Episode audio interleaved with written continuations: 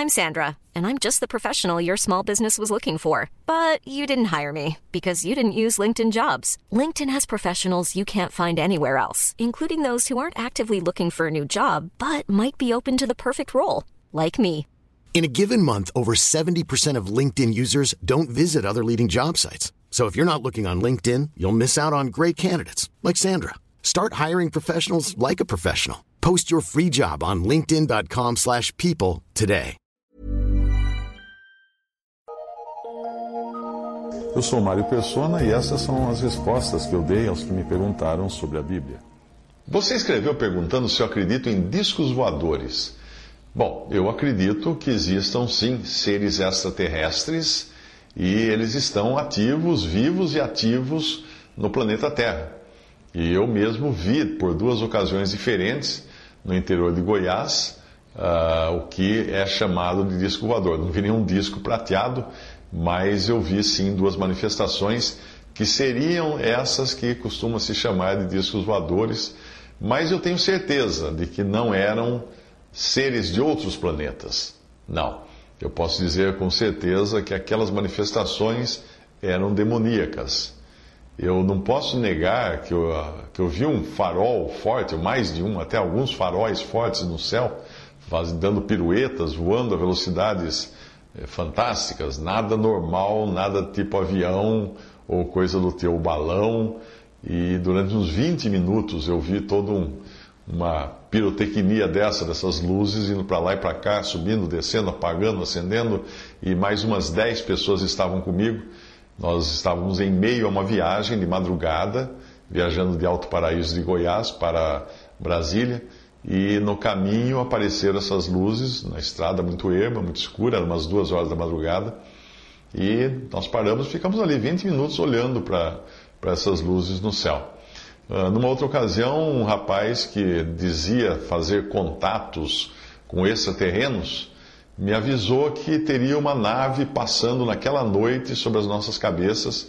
E aí realmente apareceu uma luzinha lá lá no céu, um, um, o que eu identifiquei na mesma hora como se fosse um satélite, porque era uma estrelinha andando como a gente vê satélites passando o tempo todo numa noite escura. Mas ele me chamou a atenção dizendo, não, satélite não é porque ele vai mudar de direção. Fique, preste atenção que vai mudar. E realmente ele fez um ângulo de, de 90 graus e mudou de direção, aquela luzinha que ia. Bom, então eu posso afirmar que existiam sim alguns seres ou alguma coisa lá, mas eu tenho certeza de que era Satanás que tinha o seu dedo ali. Porque ele é capaz de maravilhas. O que as pessoas não entendem, as pessoas metidas com nova era, com discos voadores, como eu fui antes da minha conversão, o que as pessoas não entendem é que Satanás é um anjo, é um ser espiritual. E os demônios que estão por aí são seres espirituais. Os anjos que caíram junto com ele são seres espirituais. E tem poder também, tem poder de fazer coisas incríveis. Como os magos de Moisés fizeram, repetiram todos os milagres que Moisés fazia, eles faziam também exceto aquele que era transformar uh, pó em piolhos, porque isso dependia de Deus, porque Deus é o único que pode dar vida.